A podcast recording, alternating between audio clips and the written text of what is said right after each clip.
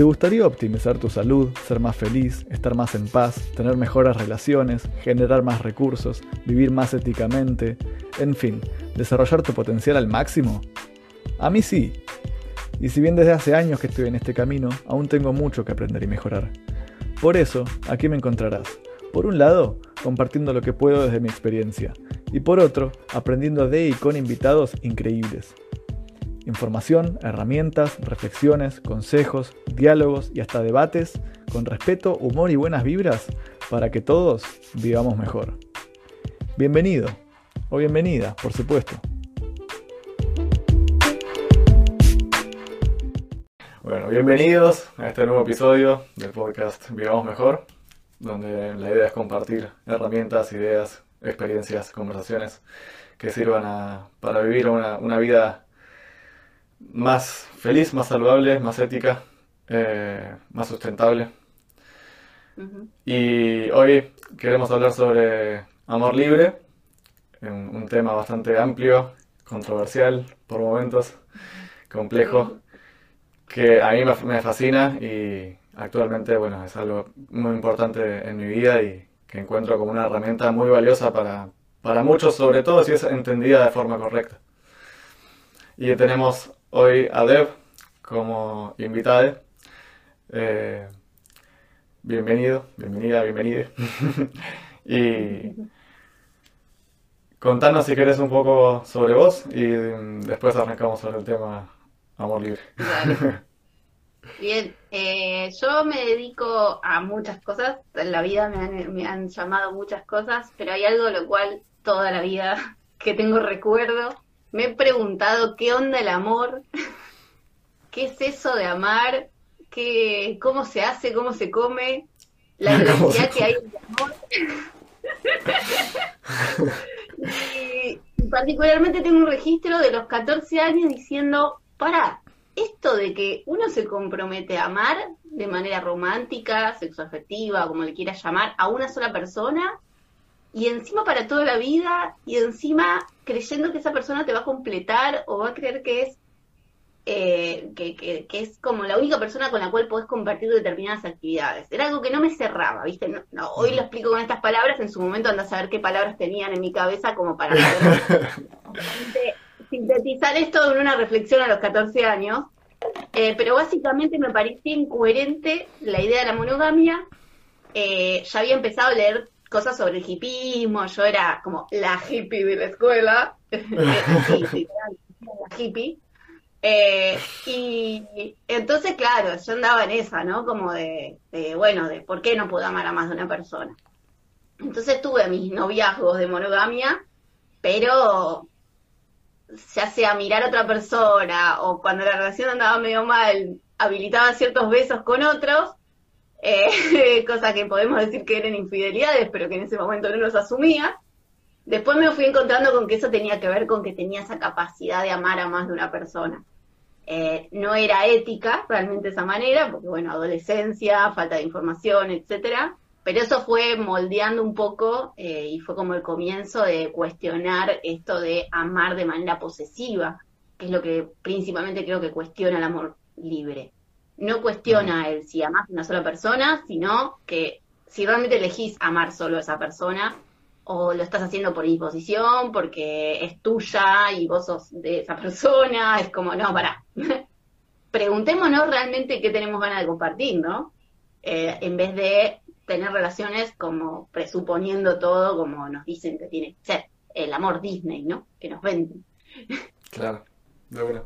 Creo que que un poco lo controversial también está en que mucha gente cree que el amor libre es hacer cualquiera, no comprometerse. Y creo que lo primero que quiero decir es, por favor, no es un juicio, eso es un juicio infundado, eso no tiene fundamentos. No es así el amor libre. Después que haya gente que practique el amor libre, comillas, o que llame su práctica amor libre, pues para mí eso está muy lejos del amor libre. Porque la libertad implica responsabilidad. Entonces, y el amor también. y el amor implica cuidado del otro, sí, sí. De hecho, hoy, hoy habéis dicho algo parecido en Facebook y yo dije, claro, pero digamos, eso no puede ser que claramente sucede eso, pero no es amor libre porque en primer lugar no es amor. Además tampoco es libre, porque no es, claro, este tema de responsabilidad. Sí, de hecho lo que quería es, eh, quizás podemos dar una definición. ¿Cuál sería al menos, no sé si tenés ya alguna definición armada? Yo no, no, creo que tenga alguna armada, pero sí entiendo, siento que entiendo bien lo que es, pero ¿cómo definirías amor libre en pocas palabras? Sí, y antes quiero sumar a esto lo que recién mencionabas, que hemos, hemos tenido nuestros intercambios amorosos sobre el respecto de qué es el amor libre, por las diferencias que hay justamente porque hay mucha diversidad en, la forma de percibir el amor libre, pero mi definición es la de pensar las relaciones en donde la práctica de una relación afectiva, amorosa, en los términos que quieras, cualquiera sea, sexual, sexoafectiva, afectiva, romántica, la relación que sea, siempre sea de manera que no poseemos a la otra persona ni nos posee a nosotros.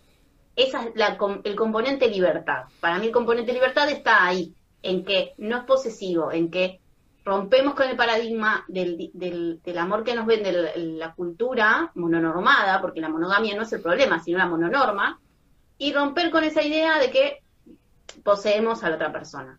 Saliendo de ahí, se suman otros componentes para mí, para definir el amor libre, que tiene que ver con el consenso, el consentimiento, la honestidad, la comunicación asertiva. Son un montón de cosas que no es que haces así y las llevas a la práctica, aguantá. Puede que nos lleve un poco de tiempo, unos cuantos años, y seguir aprendiendo hasta el último día de nuestras vidas para poder llevar a la práctica todo esto. Pero bueno, es hacer el esfuerzo de ir hacia ese lugar y no seguir alimentando las relaciones tóxicas o las relaciones posesivas, las relaciones que tienen una comunicación violenta, digamos. Poder ir desarmando esos comportamientos y construir nuevos hábitos en las relaciones. Creo que es parte de, de todo eso. Por eso yo eh, difundo el amor libre desde ahí, desde las relaciones saludables. Por eso también, bueno, parte de lo que, de lo que, lo que me dedico, no solo como activista, sino como profesional, es a dar espacios de, escucha y de conversación a personas que quieren practicar este, estas formas de vincularse, desde la monogamia o de la no monogamia, porque acá es donde se abre el abanico de posibilidades a las no monogamias, que es lo que la gente entiende por amor libre. Eso es otra cosa, otra definición. La gente dice amor libre por igual, no monogamia.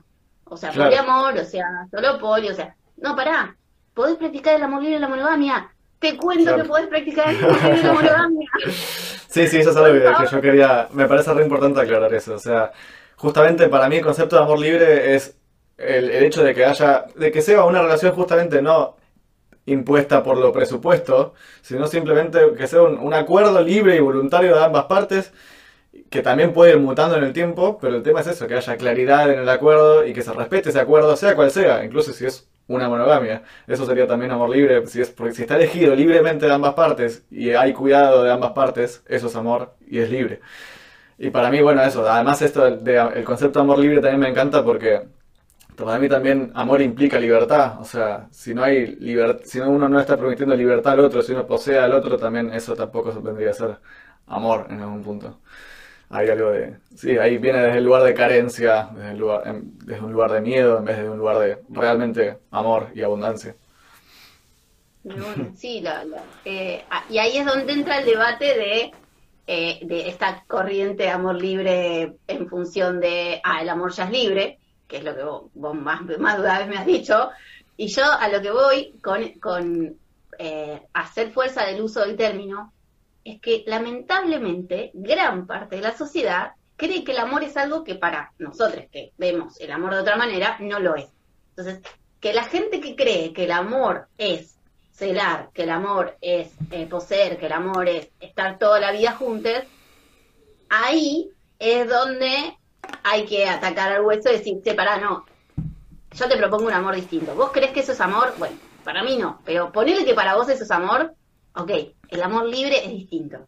Es como algo marketingero, digamos, ¿no? De llamarlo diferente para poder llegar a esa gente y mostrarle que hay un paradigma diferente, de que el amor es libre y, que el amor verdadero, auténtico y no eh, tóxico o, posesivo, eh, ese es amor es esa, es, es la autenticidad del amor. Eh, entonces, por eso es que yo, cuando vienen con ese discurso de no, pero el amor es libre, bueno, banca que todo el mundo no, lo sabe. Claro, concuerdo con vos totalmente. O sea, me, gusta usar el término amor libre también. Sí, sí, sí. Claro, como no lo sabe, no, pero te digo porque, digo, con vos hemos tenido intercambios de la mejor manera, pero hay otros que no, Sí. no, no se lo permiten, que es como, no me vas a discutir que el amor libre es distinto al amor, porque el amor es- está todo bien, pero vos vivís en una burbuja, ¿qué onda? ¿No sabés que afuera hay un mundo? Que hay un mundo en donde no, eh, no piensan así, no, no ejercen su amor de esa manera. Entonces enseñemos, eh, eh, no somos el gurú, no somos lo que no sabemos todo, pero sí por lo menos como activistas creo que, eh, activistas me refiero a simplemente moverse para mostrar esta, este- esta forma diferente, no vamos a evangelizar, vamos a mostrar. Después la otra persona ve qué quiere hacer con eso. Mambo de la otra persona si lo quiere aprovechar o no. Si quiere Bueno, Disney, que vive en Disney, pero por lo menos conmigo no se, que no se relacione desde Claro. Disney porque yo no te mando ma- freír churros.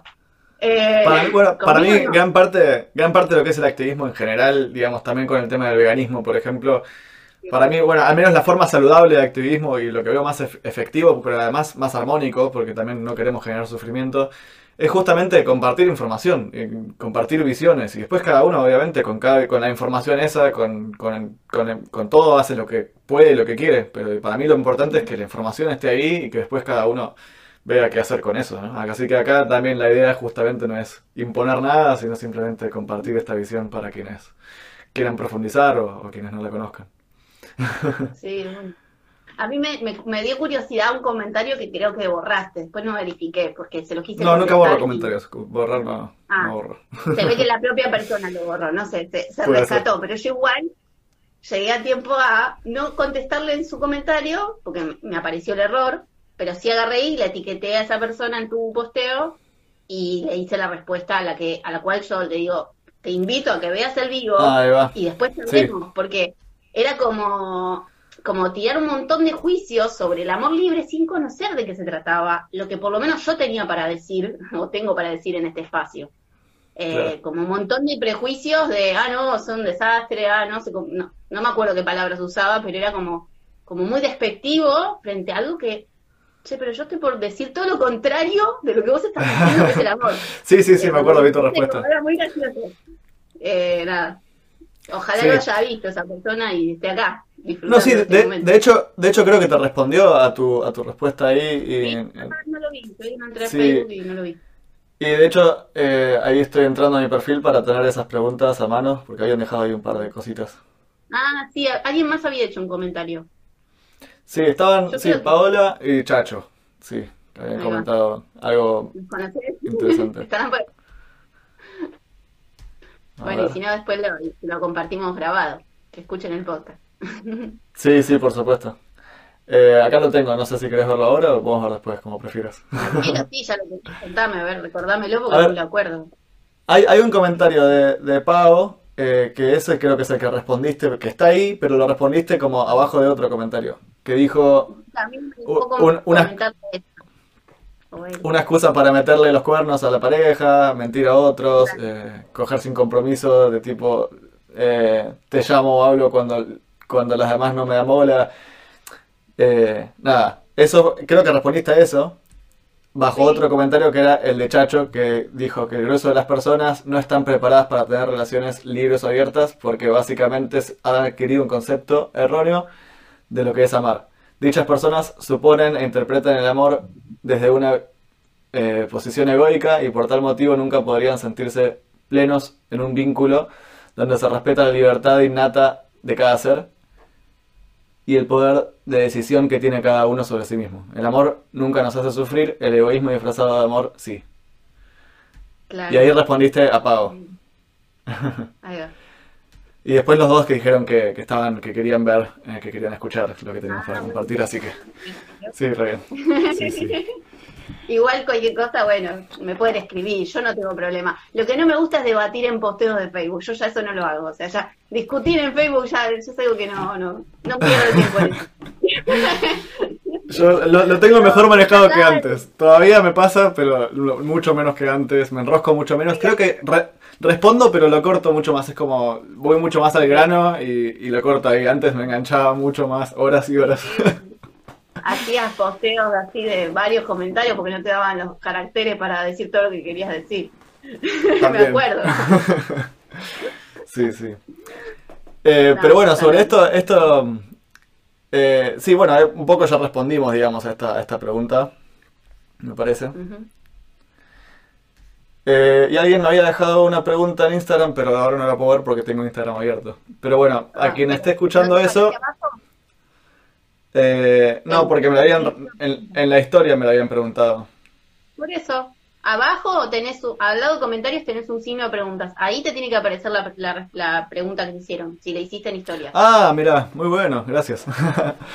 Eh, Me a tapa a ver, mí, pero la vamos podés ver. a, a ver, te tapa del todo. A ver, eh, bueno, No, no, pero a preguntan. vos te tapa. A- a- yo sigo estando. La Ok, gente ok. me sigue viendo. Eh, igual lo voy diciendo. Acá Damián preguntó, ¿el amor, el poliamor es amor libre? Igual yo un poco que ya respondimos a esa pregunta, que es esta No, cuestión no, de... igual me parece que no, ¿eh? Porque, bueno, Sí. sí, un poco lo dijimos, pero básicamente no. Pero está bueno responderla. Sí, es es- exacto.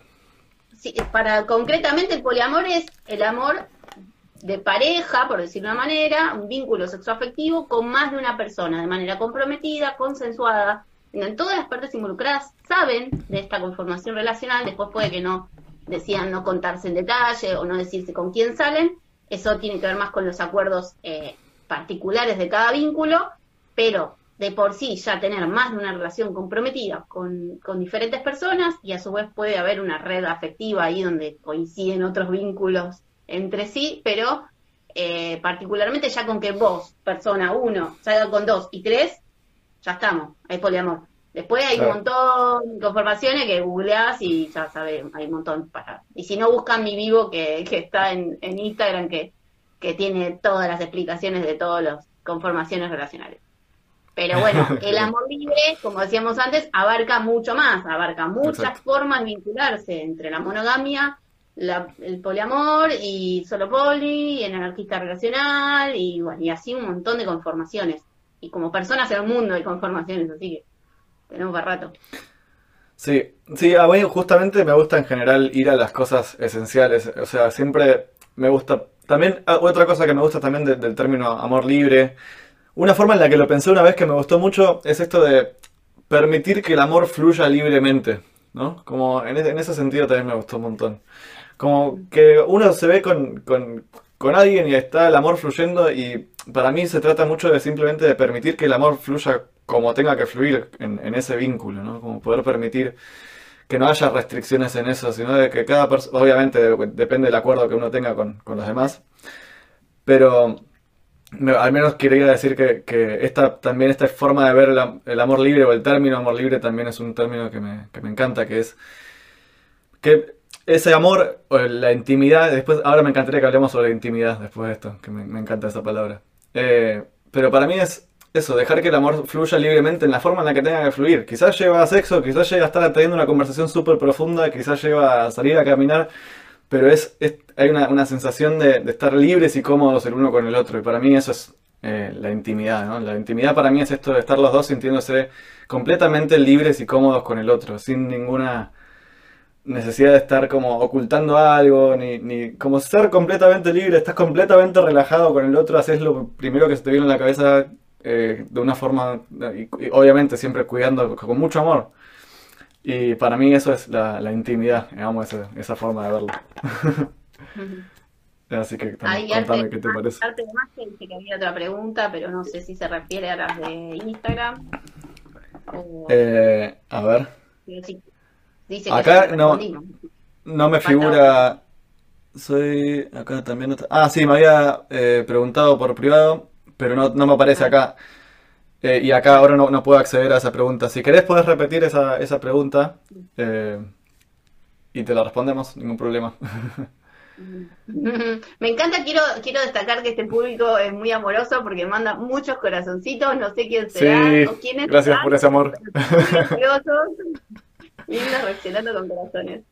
Eh, es como que, es como que te da la sensación de, che, hay alguien del otro lado que te está escuchando, porque como que si no es un- un- una charla de dos. Eh, eh, Acá recibimos una, una pregunta. sí, sí,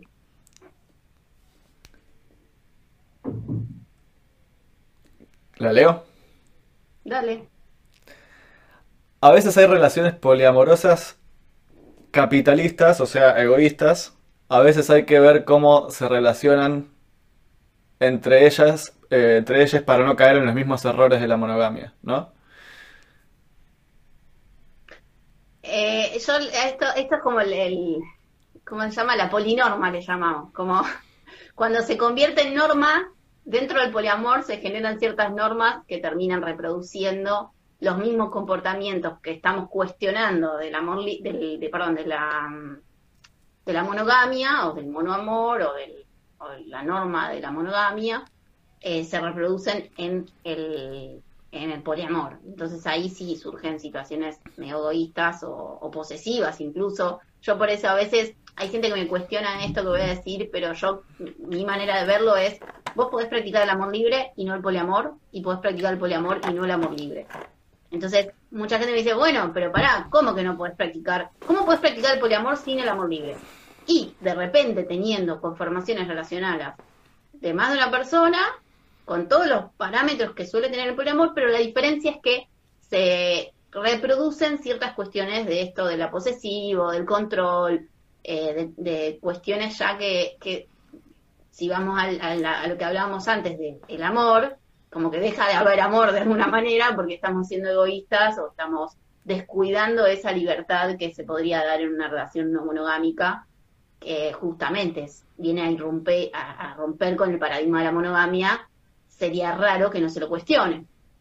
Pero bueno, yo creo que es parte del proceso de cada persona y que así como hay gente que es amor librense pero come carne todos los días, que para mí, si vamos a profundizar y filosofar, es contradictorio, eh, o medita vipassana, hace meditación, pero no sé, le gusta hacer boxeo y golpear a la gente y disfruta de ver disfrutar a, sufrir a otra persona. Es como decir, no, no tiene sentido. Bueno, qué sé yo, puede que puede, puede pasar, digamos, que haya crecido por un lado y por el otro todavía hay cosas que no se cuestiona o, no cambió su hábito, no todavía no conoció ese nuevo mundo de, che, no, esto, esto, esto, esto no estaría, estaría bueno que lo pueda cambiar.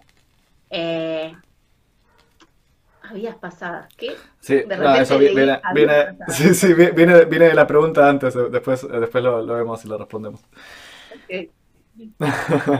sí. bueno, Sil también es una amiga que le gustan las preguntas complicadas, así que... Pero yo creo que sí, tiene que ver con eso lo que está planteando, ¿no? Que a veces se reproducen comportamientos que, que buscamos modificar y bueno, Siento que hay algo, algo, hay algo muy, muy clave que quiero transmitir en, en esta transmisión, transmitir en esta transmisión, que es que eh, para mí lo más importante de todo este concepto es hablar de, de del cuidado del otro, de, de la responsabilidad, ¿no? De, de, esto realmente, porque hay relaciones monogámicas que implican muchísimo sufrimiento y relaciones que son poliamorosas que implican igual o más sufrimiento todavía, porque hay más de una persona, más de dos personas involucradas. Entonces, eh, de hecho yo tuve, eh, tuve mi, experiencia con el tema de, relaciones, para resumirlo, fue, bueno, primero estar en una etapa de, tener unos, un noviazgo de, unos noviazgos de monogamia comunes, por así decirlo, eh, y después tuve una etapa en la que me interesaba todo este tema de, más de relaciones abiertas, mm, y, y, tuve una relación, una, una o unas relaciones de eso que fueron interesantes, pero no estaba yo listo para el momento para eso y creo que las otras personas tampoco. Después volví más a una visión prefiriendo como la monogamia por una cuestión de que me parecía como más simple y cuidado. Y después durante los últimos años pude, más que nada por un tema de mucha mayor madurez internamente y, poder, no sé, eh, tener, cuidarme mucho más a mí y cuidar mucho más al otro, supongo. Empecé como que a dejar fluir mucho más las cosas y el año pasado experimenté unas, unas relaciones eh, más eh, abiertas, pero muy amorosas, muy cuidadas, en, las que realmente como fue, fue muy hermoso, ¿no? Y creo que eso es lo más importante para mí es que pase lo que pase, o sea, sea cual sea el vínculo, que se cuide al otro y también entender que, a ver, los celos y, esto, y, otros programas de sufrimiento, que esto ya da para otro debate, ¿no? Cuánto es biológico, cuánto es cultural, que hay, me parece que son las dos cosas que se complementan y retroalimentan. Eh, pero más allá de, también tener en cuenta eso, como para mí sobre todo es eso, tener cuidar al otro para que sufra lo menos posible y ir cuidando esos límites, tanto propios como del otro, e ir trabajando uno mismo en necesitar lo menos posible y al mismo tiempo eh, cuidar al otro también teniendo en cuenta que el otro y uno mismo tienen sus, sus condicionamientos de sufrimiento, con celos y con otros temas.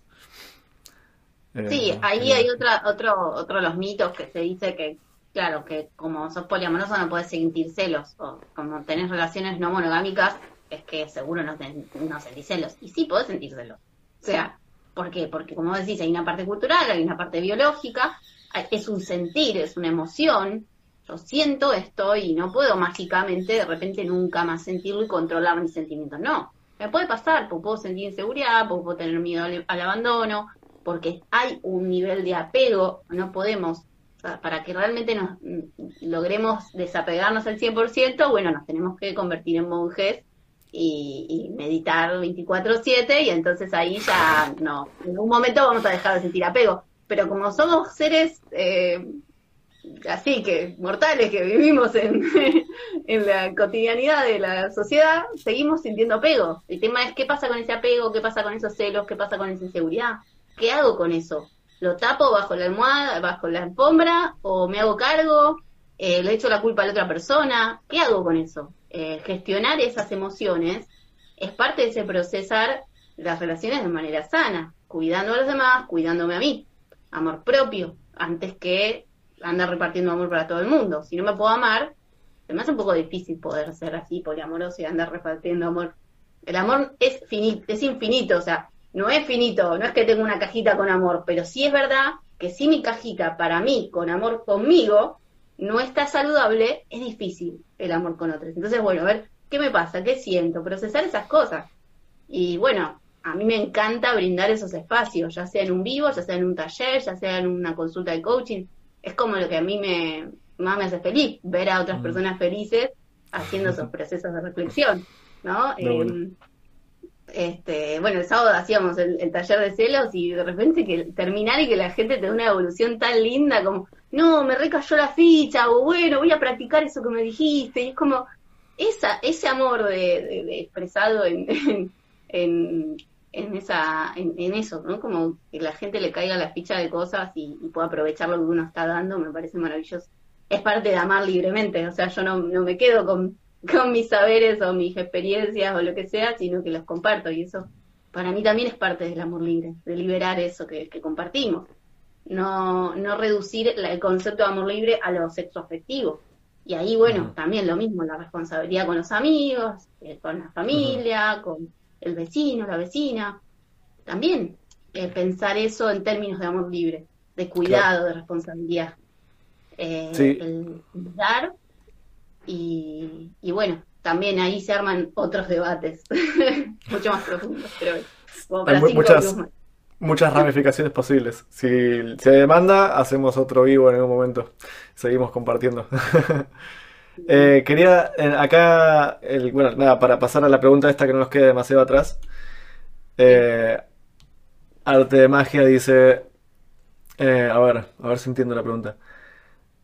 Si, podemos trascender todo esto con las relaciones a vidas pasadas, es no, no, entiendo bien, capaz que se está refiriendo a relaciones entre de personas que pasen a vidas siguientes. No entiendo bien eso, así que si quiere aclararlo, puede estar bueno. De todas formas, quiero decir que no, no tengo idea respecto a vidas pasadas o vidas futuras. Mm, ni siquiera tengo, si bien considero que probablemente sea real la reencarnación, no tengo ninguna prueba al respecto y, no, es un tema, es un tema que me supera, al menos personalmente, no sé vos.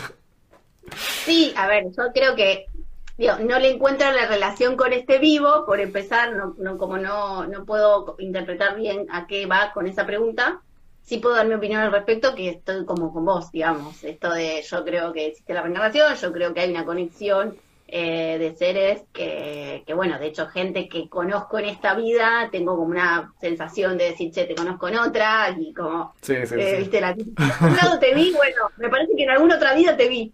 Eh, pero son sensaciones y percepciones muy subjetivas que no podemos dar una respuesta certera a eso. Eh, pero no sé qué relación habrá con el amor libre, pero estaría interesante debatir sobre eso. Eso me recuerda que, que me parecía muy, muy interesante compartir en este video, particularmente con vos, algo que, que, me pasó hace unos años de ponerme a escribir una nota que al final nunca salió. He publicado fragmentos de ella, eh, que es una nota, creo que te compartí, la has leído y todo, eh, sobre la relación entre el amor libre y, y, el amor compasivo que se habla en Vipassana, eh, que se comparte, digamos, desde esa, mm. Por lo menos desde mi experiencia de conocimiento Vipassana, después podemos hablar de budismo, otras cosas, pero desde ahí es donde yo encuentro una relación muy fuerte eh, entre el amor libre y el amor compasivo. Creo que el amor libre se trata del amor compasivo. Eh, gente que no es tan hippie me lo cuestiona un poco y me dice, no, estás diciendo pavada. Pero bueno, es la manera en que yo vivo el amor. Yo lo vivo de esa manera. El, el estar a disposición a eh, la felicidad de la otra persona, siempre que esté a mi alcance, hacer lo que pueda para que las otras personas sean felices. Y para mí eso es amar, es la acción de amar. Después, si están mis posibilidades, si yo tengo la, la disposición, digamos, emocional incluso, porque tal vez no la tengo por una razón, pero mientras estén mis posibilidades, eso es mi manera de amar. Entonces, para mí, Vipassana es como re en concordancia con, con la idea del amor libre. Sí, bueno, por eso, por eso este podcast es tan amplio, ¿no? O sea, me, eso es mi gran desafío de ser comunicador, es hablar sobre tantos temas a la vez. Porque si hablo sobre. Yo podría enfocarme en mucho menos y probablemente tendría mucho más éxito como comunicador. Pero estaría sintiéndome mal con no estar hablando de todos los otros temas. Porque son tantos temas que siento que se complementan tan bien y que son tan necesarios, esenciales, eh, que se potencian mutuamente incluso, ¿no? Lo que es la, la salud emocional, que por sí es algo súper amplio. Dentro de eso, la meditación eh, la salud física, que está sumamente relacionada a la salud emocional, el, amor, que, está, que también está sumamente relacionado con las relaciones, lo que es vivir éticamente, que ahí viene la ecología y el veganismo y otros temas, es como un montón de temas, pero que al fin y al cabo me parece que es una cosa. Y bueno, me estaba, me estaba, estuve encontrando la forma de hacerlo así, entrevistando a diferentes personas, va, entrevistando, conversando libremente con, y con mucho amor, y eso es lo más importante. y, es eso, compartir información y también compartir lindas vibras, ¿no? Como eso me parece también súper clave. Sí, también, bueno, creo que ahí la, la idea también es, eh, bueno, yo, yo, también soy un ser de, de muchas facetas que trata de tejer entre ellas una, una nueva marca, una nueva identidad frente a toda esta información. Y, y buscando como eso, esos encuentros que todo tiene sentido, todo tiene que ver con todo. Entonces, eh, bueno, poder comunicar desde ahí y mantener esa postura y no decir yo solo hablo de amor libre, no, hablo de otras cosas pero bueno, la realidad es que hoy la gente que me sigue y que me escucha le interesa más este tema y bueno, en el medio voy mechando, ¿viste? Claro, claro, sí, te entiendo. Eh, pasivo, eh, veganismo, bueno, y así. Sí. El coaching. Y, y, vamos, vamos tejiendo y, nuestro, y construyendo también nuestras propias identidades y lo que queremos comunicar. Eh, a mí me encanta eso y bueno, volviendo para atrás con la idea del amor, eh, escuchándote pensaba en, esto de, las relaciones de amor que, compartimos con amistades muy amorosas como la nuestra y como algunas personas que, con las que comparto, que es como que tenemos un cariño re fuerte y que para otras personas, si vieran esos, esos vínculos o esas relaciones, las podrían juzgar como, ah, pará, entonces acá pasa algo, seguro que estos garchan y cosas así, que las he escuchado ya desde, muy chica, ¿no? Como vínculos súper amorosos con gente y, que el de afuera vea como, ah, pará, estos dos están juntos. Sí, acá es una relación de amor que también puede no tener implicado lo sexual. Y creo que acá está muy eso también eh, dentro del activismo, la búsqueda de el respeto por la diversidad de formas de vincularse, que incluye también las relaciones no sexuales, que también incluye las relaciones sexuales no afectivas, que en mi caso no existen, pero otras personas sí las viven así. Y también eso es válido. O sea, no, ¿por qué vamos a condenar o a juzgar eh, las elecciones de relaciones? Mientras sean elegidas de verdad, libres, buenísimo, disfruten. Sí, para mí 100% es eso, consenso, consenso. El consenso de consentimiento a full. A mí una de las cosas que más estoy celebrando últimamente es eso, es las amistades fuertes que estoy construyendo, súper cariñosas, súper amorosas, que, no están buscando otra cosa, porque antes era constantemente, como soy una persona que se enamora muy rápido, ese enamoramiento lo termino transformando en, en, otra cosa que tal vez en el fondo no era lo que buscaba, o no era la intención, pero que se termina interpretando por ese lado, porque culturalmente tenemos ese chip de que si hay esa atracción y esas ganas de compartir tanto es porque tiene que pasar algo más. Mm. Y, y puede que no, o sea, está todo bien que no pase y que podamos sostener las cosas que las personas involucradas eligen sostener, no lo que afuera dicen que tenés que hacer o, lo esperable de una relación. Porque ahí también hay que romper ese paradigma, romper esa idea de, de ah, si pasó A y B, después viene C. ¿Por qué?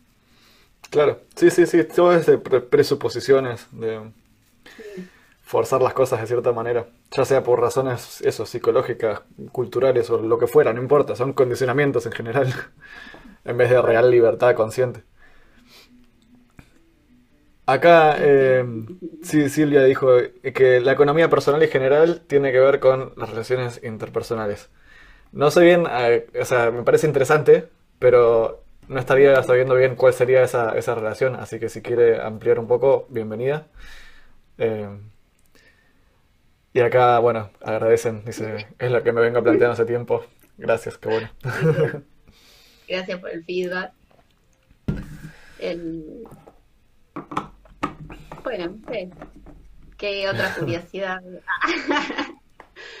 Vos de intimidad que había sacado el tema de intimidad, pero no sé si... El tema, sí, no, a mí, a ver, me, doy cuenta más y más que me apasionan las relaciones en general y no sé, los mayores, los estados más zarpados que tengo, como de sentir cómo me siento, me han pasado, me pasa con, con relacionarme y me pasa más y más. Y te digo, incluso charlando con un amigo, o sea, entro en este estado en el que me siento en un estado de sanación. Eh, así cuando estoy en ese estado de intimidad, ¿no? De los dos sentirnos cómodos y libres y seguros, como que está todo el sistema nervioso relajado y poder darnos un abrazo que dure lo que tenga que durar, poder charlar de lo que tengamos que charlar durante lo que tenga que ser. Y no sé, es, es muy poderoso el poder de las relaciones cuando, cuando hay realmente amor, eh, cuidado y no sé, como una nutrición mutua muy, muy fuerte. Claro. Eh, acá Silvia extiende lo del tema económico. Dice, en cuanto a formas de vivir, el poder bancarse solos o no, eh, o no económicamente. Eh, sí, pero no estaría entendiendo bien, no sé vos. la? Tal vez fue por algún comentario que dijimos, pero ya nos olvidamos a qué te estás refiriendo claro, ¿de qué manera? a qué relación iba eso. Sí, ¿de qué manera eso está relacionado con lo del tema de amor libre o de relaciones? Queriendo cuántos corazoncitos. sí, ah. bueno. Y acá, bueno, este, hablando de eso, estoy en un momento en el que me, justamente por no estar socializando casi por todo este tema de cuarentena, estoy como, es, es una etapa, unos días que estoy bien, pero nada, tengo días así que estoy medio bajón y desmotivado y me, doy cuenta que en gran parte tiene que ver con la, con la falta de socialización, porque no sé por qué, cuando, cuando socializo hay como un intercambio tan fuerte, tan intenso, tan hermoso, que es como que eso después me lleva naturalmente a sentirme mejor y sentir más motivación para hacer más cosas. Y ahora está como que eso de ahí apagado. Así que igual está buenísimo también porque estoy aprendiendo a estar como a depender de menos para estar bien también. Pero. Claro. Sí, las personas que somos puede, puede, que nos pase, a mí no. Pero porque yo ya tengo como mi etapa antisocial y mi etapa social. Eh, entonces puedo regular ese tipo de cosas. Mucha gente que le digo, no, la verdad es que yo estoy re feliz en la cuarentena, ¿eh? no necesito salir, no necesito ver a nadie. Eh, parece medio egoísta, pero la realidad es que puedo disfrutar de mi, acá, de mi sucucho, más allá que tengo el privilegio de vivir con otras personas y de tener con quien compartir dentro de todo. Hmm. Eh, pero no es que tenga una sed así insaciable de socializar y de hmm. estar en un evento o estar abrazando gente, es como que no, al contrario, estoy en modo, eh, como que también esto de, no sé, por ejemplo, estar en un curso de pasa donde no tienes contacto físico con nadie, estás en silencio, es como que yo ese estado lo disfruto tanto, estoy tan en paz con eso que, la cuarentena me lleva a disfrutar eso y no, no inquietarme por no poder socializar de manera presencial. Estoy socializando un montón y también eso, no tengo problema en socializar de manera virtual, cosa que a otras personas sí les hace, hace ruido, no les gusta o, encuentran que incluso no, no hay un vínculo si no te ves. Y yo supongo que no, o sea, yo tengo relaciones a distancia hace muchos años, entonces es como que, bueno, es como que las relaciones que antes eran de, vernos seguido o estar cerca, ahora son a distancia, digamos, como que mi cabeza lo, las procesa de esa manera, bueno, ahora son a distancia. Eh, entonces no necesito romper la cuarentena, no necesito ir a ver a nadie, no necesito que nadie me venga a visitar, eh, que quiera me escribe, me habla, hacemos una videollamada, lo que sea, y si no tenés ganas, bueno, no tenés ganas, y veré yo qué hago eso también, ¿no? Sí, sí, yo, bueno, vengo eh, socializando también por internet. Sí, ahora, voy a las preguntas. Vengo socializando así con amigos, llamadas, re lindas, todo. Pero bueno, es como que el poder de em, eso en persona es como. La otra vez fui a ver a este amigo, primer amigo que voy a ver después de que desde hace dos meses que vine de afuera. Y fue como, wow, como muy power la experiencia de volver a compartir con alguien en persona. Más allá de mi familia, que estoy con mi familia y también compartimos muy lindo por suerte. Eh, nada, se me doy cuenta de que, de que una parte mía extraña eso. Igual eso, estoy aprendiendo a estar mejor. Me encanta eso, esta situación, si bien me es dura, me encanta porque estoy aprendiendo también a estar, a relacionarme yo más conmigo de una forma más profunda y darme lo que necesito y también nada, mucha introspección, mucha meditación y mucho dormir. Ah, Estoy durmiendo mucho. También. Mi, mi luna amiga eh. no me está reclamando mi luna amigo que me levante más temprano, pero no estoy pudiendo. Eh, me está pasando exactamente igual, estoy durmiendo mucho y me cuesta mucho despertar más temprano y al mismo tiempo me gusta respetar esto de dormir hasta cuando siento naturalmente despertarme, pero no entiendo por qué están siendo tantas horas. Eh, bueno, voy a, acá a las preguntas. Silvia dice, la monogamia tiene mucho que ver con las formas económicas de sostenerse. Y pienso que las relaciones poliamorosas y demás también tienen mucho que ver con el poder adquisitivo. No sé si me expliqué bien. Eh, o sea que si tenés... Pero yo ahí lo relacionaría con, con la poligamia. La poligamia sí tiene relación a la capacidad económica de sostener a más de una persona, pero el poliamor yo creo que sí, podemos decir, no, tal vez no en el poliamor, pero sí en el amor libre, pensar en eh, relación económica que hace Gaby y compa, esto de, como el software libre, digamos, la relación entre la, idea de, una economía colaborativa, eh, bueno, un amor libre es como una economía más colaborativa, más en conjunto, en red, y no tan capitalista de, de, jerarquizar o tener más poder uno que otro, y, y ahí puede llegar a hablarse de una economía diferente o una comparación con la economía, creo que ese es el análisis que yo por lo menos hago con la comparación de la economía, pero ahora pensarlo en función de que alguien poliamoroso tiene mayor capacidad económica o tiene privilegios por poder ser poliamoroso, no, yo conozco gente que no tiene tantos privilegios y, que incluso practica el amor libre o ve las relaciones de manera libre y vive en la villa, o sea, digo, no tiene que ver con una capacidad económica, me parece. Eh, sí, es verdad que con ciertas costumbres o la alimentación saludable, el veganismo o, la vipassana, es verdad que si haces una encuesta en la población que practica ese tipo de, de cosas, puede que sí. Estamos hablando de clase media, clase alta, pero pero la realidad es que también hay personas que no tienen esa capacidad económica que también se cuestionan las relaciones.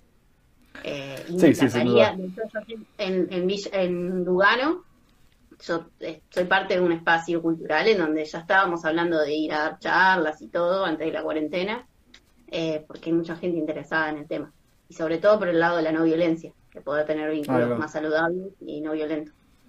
Que mm. eso es un sobre, sobre comunicación no violenta, supongo que también sabes. Sí. Hablamos de comunicación ¿Eh? violenta. Sí, de una. Está no, no, porque estás, está sumamente relacionado. No, no, pero digo, para mí, bueno, ah, eso también quería profundizar en eso. Para mí, digamos, esto también de.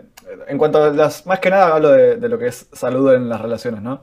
Una cosa muy clave justamente es como todo lo que hablábamos del tema de los celos y del sufrimiento, y lo que para mí es muy clave en una relación íntima que yo tenga, ya sé, incluso una amistad, ¿no? Como que haya transparencia respecto a, cómo se está sintiendo el otro y, cómo me estoy sintiendo yo y qué cosas me están haciendo mal, digamos, todos esos temas a mí me parecen como re claves para hablarlo y al menos a mí me resulta re importante cuando tengo una relación íntima, más si es una relación así sexo afectiva, como que haya esta transparencia de, cómo nos estamos sintiendo eh, y, porque así es como podemos cuidar más del otro también y conociendo más al otro, entendiendo cómo se está sintiendo, a mí eso es lo que no, me, parece súper clave, quería agregar eso también. Sí, sí, hay dos libros claves para aprender a comunicarse de, de manera saludable, que es la CNB, la comunicación no violenta, y eh, comunicación asertiva, que se llaman así los libros, comunicación no violenta, comunicación asertiva, son dos técnicas de comunicación así, geniales, eh, que llevan mucho tiempo incorporar eh, y que creo que son herramientas para toda la vida, más allá de las cuestiones. Sí, ¿cómo, podrías resumir tal vez lo esencial de, lo que es una comunicación saludable? Eh, y la plantea cuatro componentes. Observar los hechos concretos sin juzgar. Eh, eh, observarnos qué sentimos, observar qué necesidad está siendo afectada por eso que estoy sintiendo, y luego de, esas tres componentes, de esas tres etapas, eh, ver si necesito elaborar un pedido. Si hay una necesidad que no fue satisfecha, generalmente necesitamos pedirle algo a alguien, porque esa necesidad fue afectada. Todos tenemos necesidades, todas las personas en el mundo tienen necesidades, eh, y son muchas, entonces poder explorar con profundidad qué necesidad tengo, qué siento, y luego después elaborar un pedido que no sea como acusando a la otra persna, sino un, yo siento esto, necesito esto, a partir de, esta, de esto que observo, te pido tal cosa. Eh, y la otra persona puede decir que sí, puede decir que no, puede decir tal vez, puede decir no sé, puede decir sí, pero, y te da otras condiciones. Y estar a disposición de cualquiera de las respuestas que me dé, también es parte del proceso. Claro. Eh, es como que, bueno, ya está, lo pedí, quiere decir que me lo van a dar y resuelvo mi necesidad. No, puede pasar que no. Entonces, dispuesto al no también hay que saber aceptar el no. Desapegarse del resultado. Sí, desapegarse del resultado. Y después, bueno, el libro habla mucho de la escucha, la escucha empática, la escucha atenta y la gratitud que justo el, 27 ahora de junio voy a estar dando una charla con unos colegas de, coaching y voy a estar hablando de gratitud justamente, eh, que es un tema que me interesa mucho y que, incluso hasta podría decir que, que como todo desafío que uno está dando siempre es algo que tiene que trabajar, así que es un tema para mí para trabajar, entonces me puse ese desafío de dar una charla sobre este tema para profundizar un poco mi propia experiencia. Eh, sí, Así que también, como, trabajando desde la CNB, el tema de la gratitud también es muy interesante. Eh, bueno, de hecho, la CNB también, otra forma de llamarla, se llama comunicación eh, compasiva, digamos. Es otra manera de llamarla a la comunicación no violenta. Así que también tiene relación con lo que hablábamos antes del amor compasivo. es muy amoroso el libro, es muy amoroso también. Tan interrelacionado. todo, todo, todo. Eh, también acá veo un comentario de, de Elsa, eh, que dijo, no, es una pregunta, pero igual está bueno comentarlo. Tal vez en relaciones no, monógamas nos esforzamos por hablar más que en las monógamas, que se dan las cosas por entendidas. Eh, en las no montañas, no sé si escribió algo. Ah, en las no monógamas hay que, en las no monógamas hay que negociar constantemente. Claro, sí, hay mucha más comunicación, debería haber mucha más comunicación. Eh, igual estaría buenísimo que la gente que elige la monogamia pueda también aprender todas estas herramientas y tener sus relaciones monogámicas saludables, monoamorosas. exactamente. monoamorosas porque la monogamia tiene que ver con, el vínculo legal, en realidad. Eh, por eso es poliamor y monoamor, en realidad. Eh, pero bueno, en la cultura, la jerga, le seguimos diciendo monogamia, ¿no? Porque es lo que, a lo que la gente está acostumbrada también. Eh. Después eh, dice Joaquín que la comunicación es, eh, podríamos decir que es el, el pilar fundamental de las relaciones. Yo creo que sí. Es fundamental la comunicación. Ah, para mí igual el, pilar podríamos decir que es el amor. Claro. Para mí. Sí, sí, por eso. eso, eso decir, ¿no? Como que puede estar todo. A veces también. Yo diría que sí, la comunicación, pero no necesariamente en palabras, ¿no? Porque también gran parte de la comunicación es no verbal y otro tema que me apasiona del tema relaciones es cómo mientras nos, cuando digo relacionarse en general, socializar, me apasiona cómo va aumentando la capacidad de comunicarse de manera no verbal, completa, pasa a ser a veces completamente energético, o, microgestos, como, ya ni siquiera, no, es consciente, pero es como que conscientemente puedo entender que se está comunicando, aunque no sepa bien qué, o sea, cómo lo estoy haciendo, cómo la otra persona lo está haciendo, es como, hay una, mientras más experiencia uno quiere relacionándose y más uno está presente y no pensando en otra cosa, uno empieza a captar sutilezas y empezar a entender eh, un montón sobre el otro, cómo se siente, qué quiere, qué necesita, qué uno está uno. Es, es muy flashero. Eso me encanta. Eh, y dice también, me gusta entender que ante una respuesta siempre algo suma para pensar y repensarse. Eh, sí.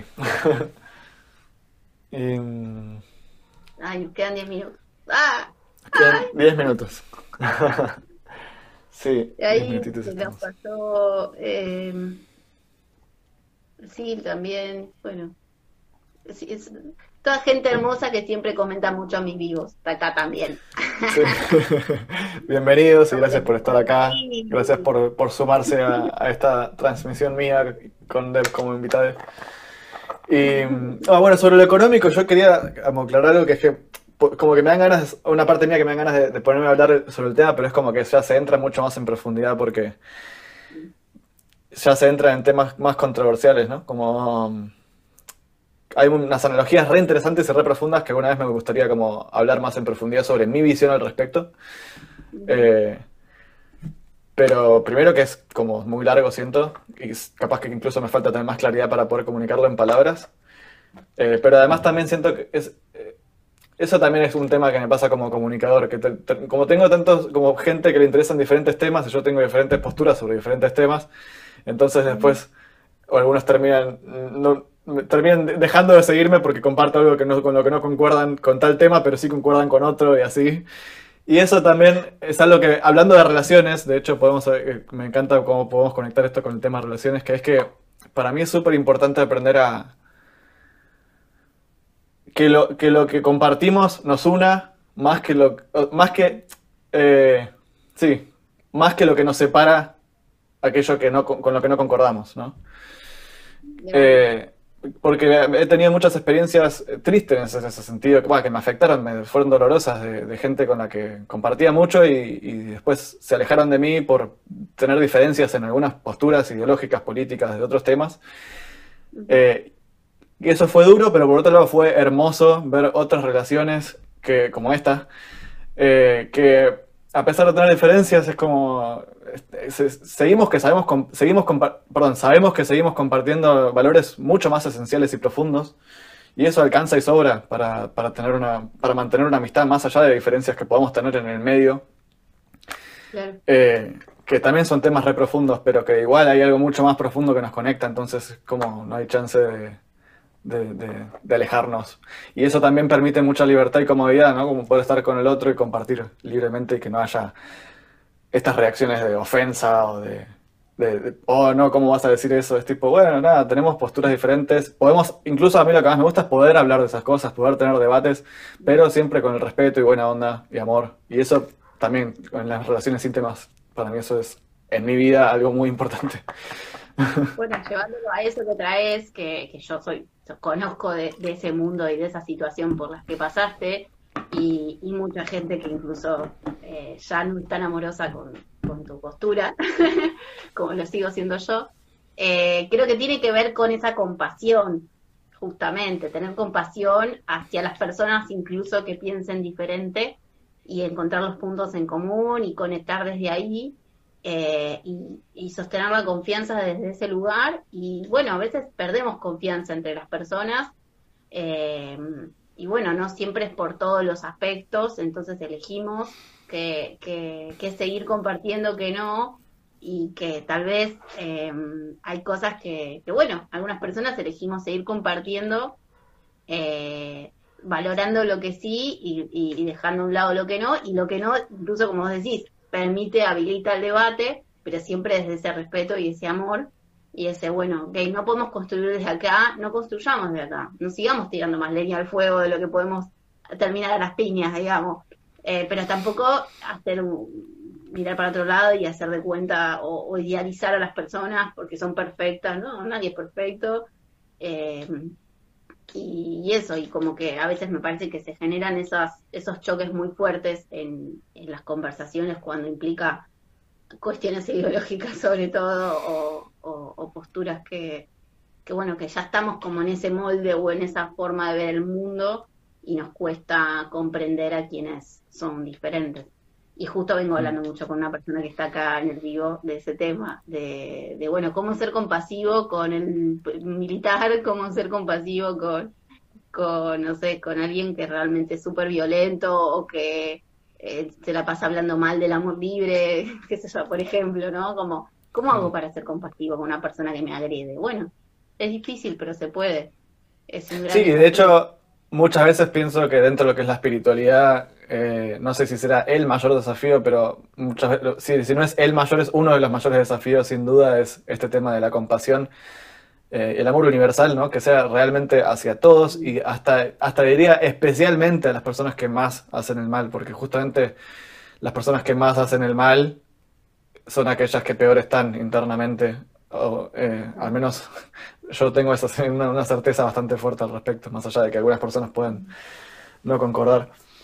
Y igual más allá, más allá del hacer el mal, también hay algo que me parece muy importante, que esto lo, he tenido con este tema de mis diferencias ideológicas con otros, que vi que hay una costumbre, una manía casi, de decir, bueno, si el otro no concuerda conmigo es o porque es tonto o porque es mala persona en vez de decir, bueno, tal vez esa persona conozca algo que yo no conozco o pensó algo que yo no pensé.